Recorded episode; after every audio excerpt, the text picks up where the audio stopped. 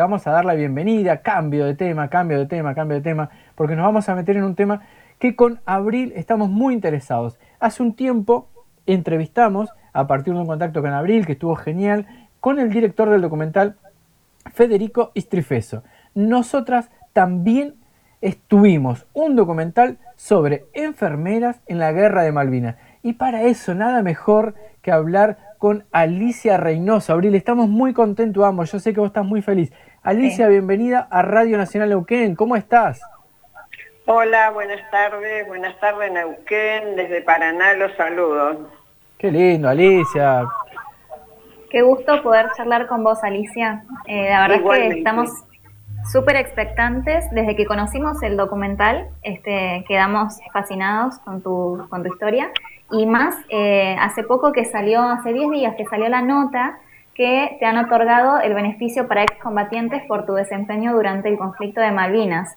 Eh, súper relacionado, por supuesto, con el, documental eh, que salió hace poquito también. Así que te queríamos preguntar de eso, queremos conocerte. Sí, bueno, la verdad que eh, agradezco la llamada. las enfermeras veteranas de guerra de la Fuerza Aérea, que somos 14, eh, estamos reconocidos por el Congreso de la Nación con medalla diploma como veterana de guerra desde los 90, junto con todos los soldados y, que fueron reconocidos. Pero sistemáticamente se nos eh, negó todo beneficio, todo, todo beneficio que pudieran, que, pueden y que, cobran este, los veteranos hombres y algunas mujeres.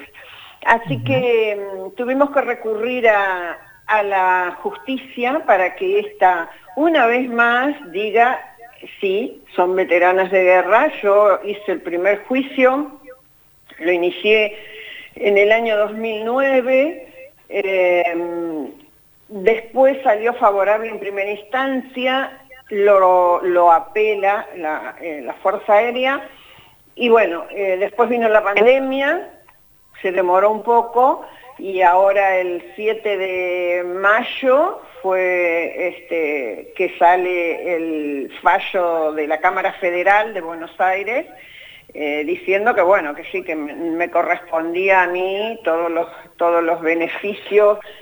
En realidad lo que uno buscaba y busca y, buscan mis compañeras todas es este, Mm, saldar esa deuda de honor que había con las mujeres que participamos en, en ese momento. Nosotros éramos enfermeras militares, estábamos bajo las órdenes estrictas 1, 2 y 3 del 82, órdenes de guerra, y como todos pasamos por todos los momentos que pasaron todos, algunos más, algunos menos.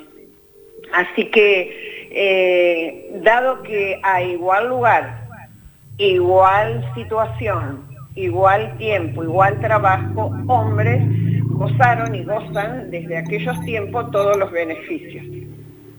Interesante lo que estás comentando, Alicia. Nosotros, eh, digamos, la perspectiva de género la venimos desarrollando de distintos, eh, con distintas entrevistas y con distintas temáticas, ¿no es cierto? Pero lo que vos estás abordando tiene que ver además con algo que es muy sensible a la historia de nuestro país, que es la guerra de Malvinas y en el contexto de dictadura militar.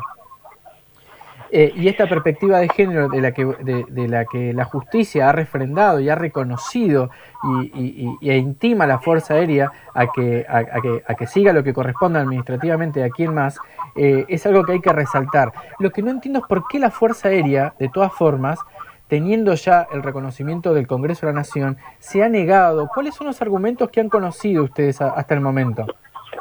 No, nunca jamás dijeron el por qué. Eh, simplemente se nos negó. Diferentes autoridades de la fuerza, depende de las autoridades mayores, teníamos más o menos llegada, hasta nos llegaron a echar de un desfile en el año 2019.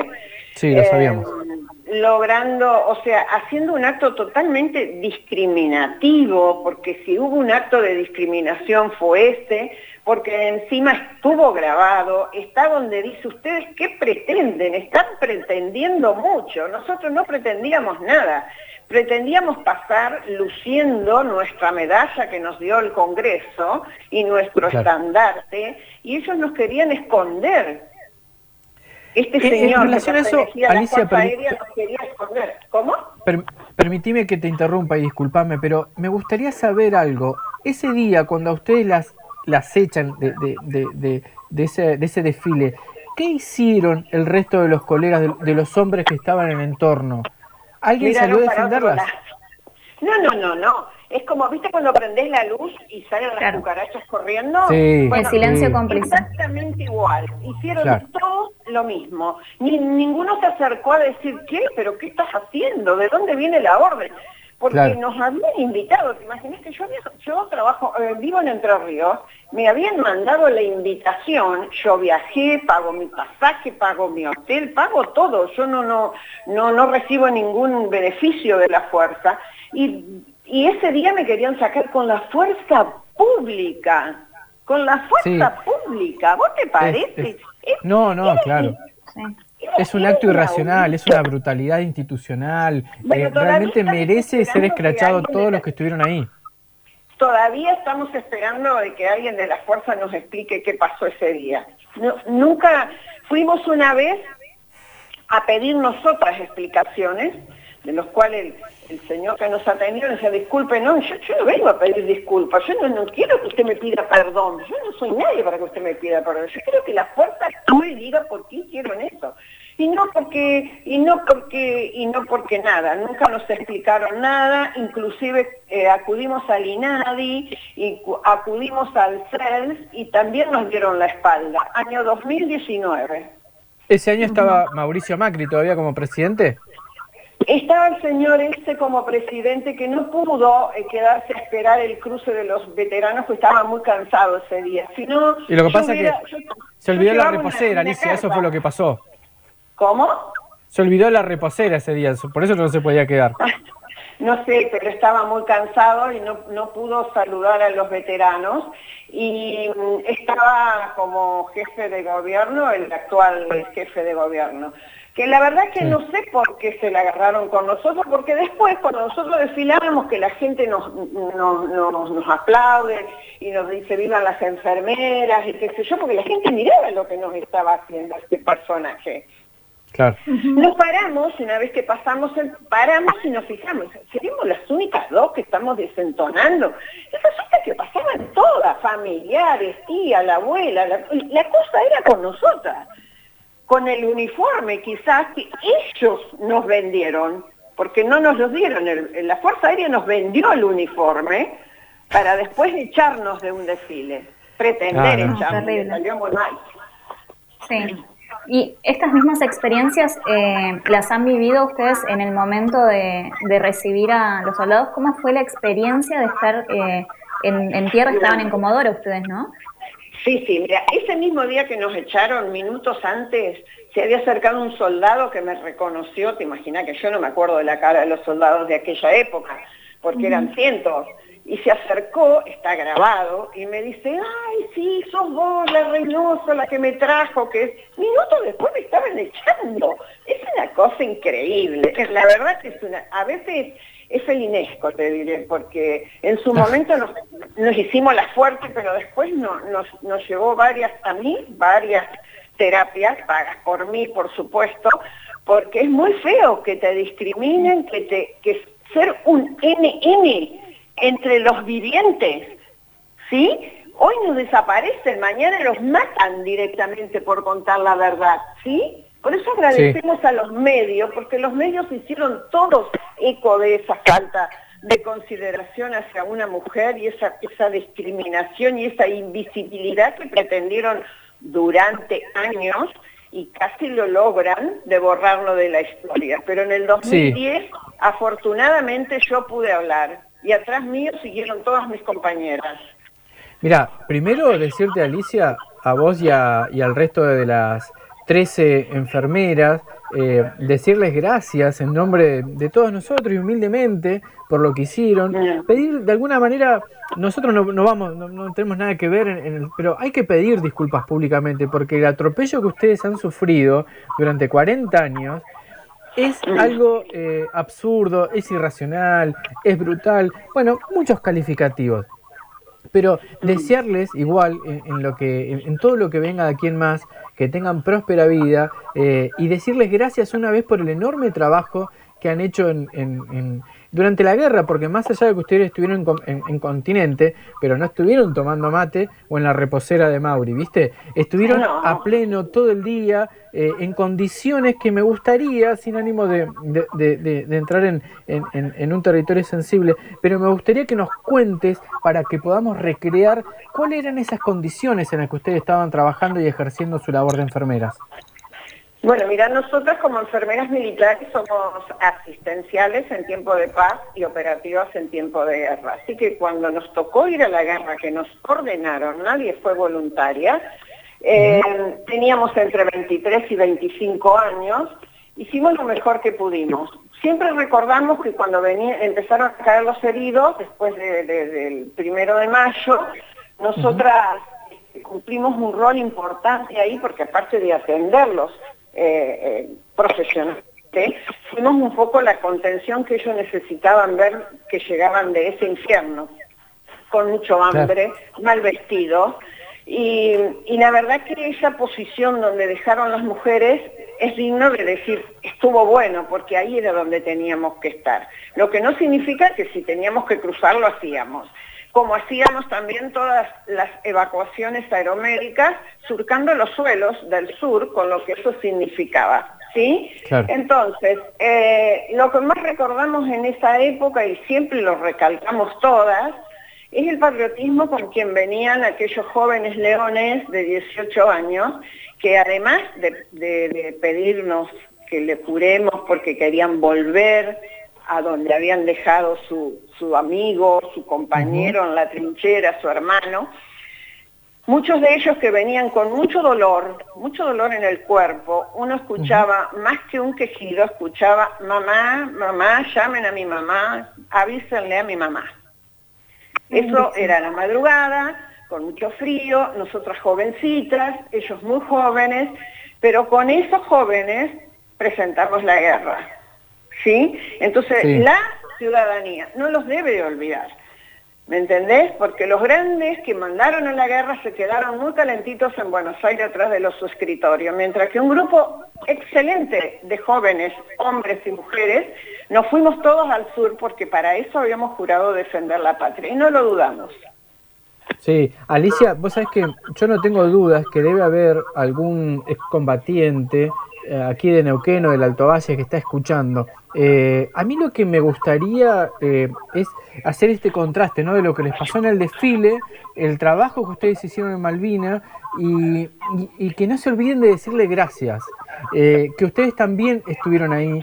Nosotros entrevistamos hace un mes, creo, un poquito más, a la escritora Patricia Rato por la novela Transfondo, es una novela que ya tiene algunos años, y ella nos, nos contó el entretelón de la investigación para poder hacer esa novela y los silencios durante casi tres décadas que tuvieron los submarinistas del Ara San Luis, si no recuerdo, del Ara, San, Juan, sí. Eh, no, Ara, San Luis. Eh, que eh, durante décadas no pudieron hablar y que después que ella comenzó la investigación, ellos comenzaron a contar su verdad y toda la discriminación y los maltratos ocurridos adentro del submarino, como eh, después cuando llegaron sobre todo a continente, ¿viste? Que en ese punto se toca la realidad de ustedes con la, la de ellos, pero que los varones para mí tienen que decirle gracias a ustedes y reconocerlas y que no se vuelva a repetir ese atropello y esa brutalidad de expulsarlas de un desfile donde además habían sido invitadas y pagaron todo. A mí me parece una locura, es irracional, es muy macrista todo eso. Mira, yo, no, yo sé que, es muy antiargentino. Eh, este gobierno, ese gobierno que vos estás nombrando fue y le rindió honores a la, a la reina de Inglaterra y a los caídos. Y, y ocultó información sobre Lara San Juan. Dijo, eso, que ese presidente que tuvimos dijo, ¿cómo se habrán sentido los criollos pidiéndole que le tengo que pedir perdón a los reyes de España. No, señor, nos sentíamos orgullosos. Y ese mismo presidente dijo, yo no entiendo la soberanía. Y ese mismo presidente dijo, y cuando era jefe de gobierno lo primero que hizo fue cambiar la calle de, que se llamaba 2 de abril por allá por Flores y le puso Londres. No, no, Entonces, no, me pidan que yo acepte lo que dice ese señor y todo su ámbito, cuando los otros días dijeron tendríamos que dar las Malvinas por unas vacunas. ¿Saben qué pasa? Algunos se disfrazan con el uniforme militar. Nosotros nos hemos puesto el, uniforme para defender la patria. Hay una gran diferencia. Uf. Sí. Mira, eh, eh, sí, Abril, te doy paso, dale, dale. Eh, no, mm, yo me, me, quedé en esto de defender la patria, Alicia, y de cómo les ha resultado em, el documental, hacer y revivir todo lo que vivieron, eh, cómo fue a nivel personal, cómo fue también reencontrarte con tus compañeras, porque te reencontraste con dos para el momento este, pero me imagino que las, las has visto. ¿Cómo, cómo fue este, este sentir y traerlo a partir de ahora, no? Mira, nosotras, eh, primero, bueno, empecé yo, después se juntó Ana, después Tela y después, bueno, ahora estamos todas más unidas tratando de, de revivir todo aquello. Pero filmar eso, perdón, filmar eso fue llegar a Comodoro Rivadavia, nos bajaron del avión y, nos pusieron los cables, los, los micrófonos y nos largaron al campo, ahí donde encontramos todo. Y, encontrar el refugio era como encontrarlo resistiendo al olvido, como resistimos nosotros durante casi treinta y pico de años para que no nos olviden. Y tal es así que después con gente de, cultura de Comodoro Rivadavia están tratando de, que ese lugar sea una referencia histórica, porque tampoco ellos sabían que estaba ahí, nadie. Eh, a nosotros nos habían dicho que lo habían tapado, y, cuando llegamos lo encontramos. O sea que a nadie le importó que ahí en ese lugar hubo mujeres y hombres que estuvieron resguardándose hasta con la misma estufa que nos calentábamos, estaba la estufa ahí. A nadie le importó, porque es más fácil esconder los errores que decir perdón y vamos a susanarlo. Sí, sí, totalmente, Alicia, pero qué bueno, qué bueno que ustedes hayan ido, que Federico Estrefecio haya propuesto este documental, que se siga haciendo público. Yo creo que hay muchas más historias por descubrir en torno a la causa Malvinas. Me parece que, es algo eh, tremendo. Y una de ellas que te quiero consultar, Alicia, eh, tu familia, tu familia, ¿sabía de lo que habías vivido en Malvinas? Mi familia, yo soy la hija más chica de ocho hermanos y mi mamá quedó viuda a los 30. Y cuando yo decido entrar a la Fuerza Aérea, mi, familia, mi mamá mucho no le convencía, pero después cuando me tocó irme para la guerra, em, ellos estaban convencidos de que yo estaba haciendo lo que yo quería. Eh, somos de una familia muy católica, así que este, nos aferramos a la fe y y ellos sintieron siempre orgullo. Antes de morir mi mamá, y antes de entrar en su, letargo, que fue durante muchos años, eh, me dijo, no entiendo por qué a vos no te reconocen ni te dicen nada si mi dolor fue el mismo dolor de los soldados. Era su hija más chica que estaba en una guerra. Y le prometí que lo iba a hacer, o sea, por eso cuando, cuando escribí el libro, mío, este, pagado por mí, porque no tengo ningún sponsor. Ni, ¿Cómo se llama el libro? ¿Cómo se llama el, libro? Se llama Crónicas de un olvido, la historia de las enfermeras de Malvinas. Para, para que lo quiero anotar. ¿Cómo? Lo quiero anotar porque eh, queremos, queremos leerlo, es la verdad. Sí, ya lo estamos googleando, vamos a, vamos a hablar sobre eso. Eh, pero contanos, Alicia, seguí. Eh, y cuando mi mamá fallece, yo dije algún día voy a escribir eso, bueno, después me encontré con una máster en enfermería que me dijo, sí, escribí porque si no se olvidan, que pin, que pam. Y así de esa misma manera también lo conocí a Federico y empezamos a soñar en hacer ese documental, pero era mucho dinero. Y así todo, Federico se movió, consiguió un, apoyo del Inca y después de dos o tres senadores, que, dos senadores del sur, Luenzo y la, la senadora Durango, que nos ayudaron con, con los pasajes y el hotel y pudimos hacerlo. Y la verdad que nunca pensamos que ese documental iba a irse a Europa, primero que en Argentina, y gente de Italia, gente de España me llama que no puede entender cómo nos han negado durante tantos años, que es un, es, que no les van a alcanzar, porque a ver, para aquellos que me dicen o que por ahí están escuchando, dicen, están atrás de una pensión. No, querido, si yo hubiera estado atrás de una pensión hubiera empezado antes cuando me quedé sola con mis niños y ni casa tenía. Claro. Esto es una deuda de honor hacia las mujeres que participamos. Sí, sí. ¿Sí? Mira, yo, creo una deuda de honor y que ahora, hoy por hoy podemos decir, espero que nunca más nadie sea humillado, ni nunca más nadie sea silenciado, ni discriminado por nadie. Bueno, es muy bueno lo del honor. Hace mucho tiempo que uno no escucha hablar de algo que persigue por el honor, pero al mismo tiempo decir que la pensión corresponde, es lo justo. ¿Por qué un hombre la tiene que recibir y la gente lo tiene que aplaudir y por qué una mujer no? ¿Y por qué la echan? O sea, eh, luchamos contra eso nosotros. Nosotros no estamos de acuerdo con eso, Alicia, por eso acompañamos el reclamo de ustedes. Cuando hicieron la lista para cobrar, allá en los 90, éramos todos veteranos, éramos todos amigos. Cuando empezaron el tema del dinero, no sé, como viste, como cuando muere alguien en una familia, empezás a ah, conocer tu familia. Bueno, empezás a conocer, empezás a conocer muchas miserias. ¿Y cuánta miseria habrá que nos sacaron a nosotras y pusieron sus amigos y amigas? Entonces, cuando alguien me explique eso, yo me voy a callar la boca. Mientras tanto, será mi lucha hasta el último día de mi vida. Y ahora lo saqué yo, pero ahora seguimos por mis 12 compañeras, porque faltan 12. Porque ah, hay pensé que ya estaban todas. hay una que, que cobró y se olvidó también de sus compañeras, allá por los 90. Pero yo no me voy a olvidar no, no, hay que seguir, hay, hay, que seguir la lucha de las 12 compañeras, es lo que corresponde, es lo justo, eh, más, memoria, viste en esto también. Eh, y en este, en esto, Alicia, que me mencionas, ¿no? Que hay que seguir por las otras 12 compañeras. ¿Cómo, cómo sigue ahora tu lucha? ¿Qué es lo que vamos a, ver de actividad? Porque queremos eh, seguir prestando atención a algo que es una cuestión que concierne de memoria, que concierne de derechos de género, de humanos, eh, Mira, ahora, tenemos pensado, ni bien pase esto de la pandemia, salir salir con la con la con el, documental a los lugares más remotos donde no por ahí no, llega la tele ni, ni internet para que todo el mundo conozca la historia de estas mujeres. Después tenemos una muestra itinerante de fotos reales, que también la hicimos con mucho esfuerzo, porque es muy caro llevar las fotos de aquella época, la de ahora, bueno, no sé, que también está atento ahí para que, está ahí esperando para que podamos salir con la muestra.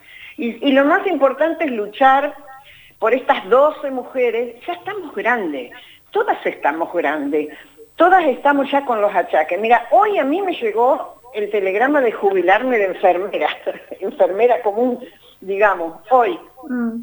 Porque yo hasta ayer estaba trabajando, ¿sí? Y siempre decía, voy a, voy a vivir de la pensión que me he ganado, de la jubilación que me he ganado trabajando. Porque yo no necesité terminada la guerra que enseguida me paguen, porque yo a la patria no le cobro por defenderla. Hermoso, hermoso lo que decís, hermoso. Muchas gracias por, por decirlo. Creo que hace falta recuperar estas banderas. Eh, las reivindico, reivindico lo que decís, pero es justo igual el reclamo tuyo y de tus compañeras, es muy justo. De hecho es algo que la patria está en, está en deuda con ustedes. Porque si le estamos pagando el sueldo al expresidente Mauricio Macri, ¿cómo no le vamos a reconocer a dos enfermeras por haber combatido Malvinas? Me parece que es, es, es, lo más sensato que podemos hacer. Mira, Alicia, tenemos que ir dando un cierre a la entrevista. Eh, quiero decirte que contá con nosotros, eh, estemos en contacto y vamos a sumarnos al cuando pase la pandemia a mostrar las fotos o a compartir el documental. Así que acciones en conjunto nosotros estamos dispuestos a hacer. Gracias, muchas gracias. Sí, Neuquén ya una vez nos llegó también para mostrarnos algunas cosas, para mostrar la historia. Pero bueno, esto es el día a día. Eh, vamos a ver cómo quedamos después de esta pandemia. Cuidémonos, por favor, porque no dan más mis compañeras. Eh, no hagamos casos a los mercaderes de la muerte que hablan del chip, de la quemarlos, porque a ellos les debemos mucho de los muertos que estamos ahora teniendo. Sí, y de los que pasaron también. Alicia, te mandamos un gran, gran abrazo, una alegría enorme escucharte, conocerte y muchas gracias, muchas gracias por hablar de honor. Hermoso eso. Muchas gracias a ustedes y en nombre de las enfermeras veteranas de guerra, gracias por prestarnos el micrófono una vez más. No, un cariño enorme para vos y para tu familia, que estés muy bien. Besos, hasta siempre. Cariño, Alicia, hasta siempre. Bueno, Alicia de Reynoso, enfermera en la guerra de Malvinas. Abril, qué hermosa entrevista.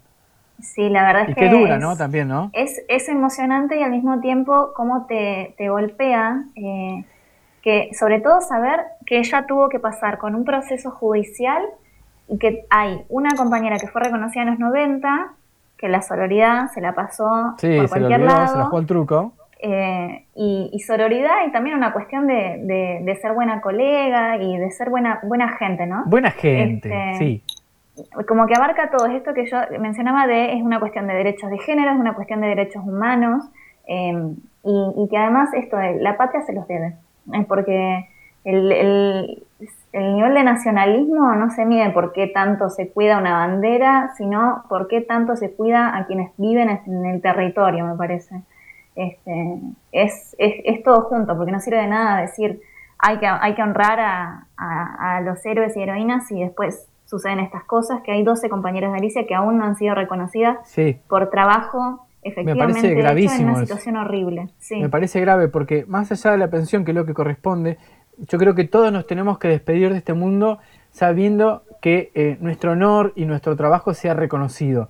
Eh, la cuestión económica también hace, eso está claro, no es lo mismo decir, sí, te reconozco tu labor, querido enfermero Neuquén, querido médico, y te, y te actualizo un 15% cuando la inflación fue del 60%.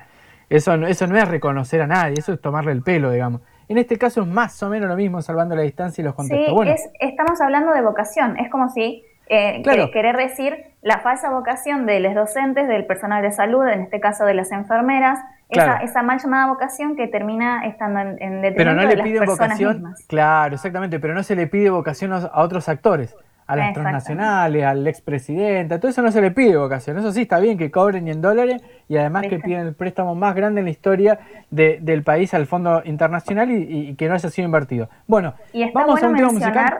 Dale, lo último, está bueno mencionar que Alicia eh, mencionó cuestiones de la pandemia que hay que seguir cuidándonos y que no hay que hacerle caso a toda la gente que está diciendo cualquier barbaridad de la pandemia que no existe o qué sé yo, porque la realidad es que se está muriendo gente todos los días. Exactamente. Y cada vez más jóvenes. Muy bien, ahora le, hago el pase ya en vivo para a Flavio Chandía en los controles, un tema musical y retornamos enseguida. Exactamente, Esteban y Daniel Espala.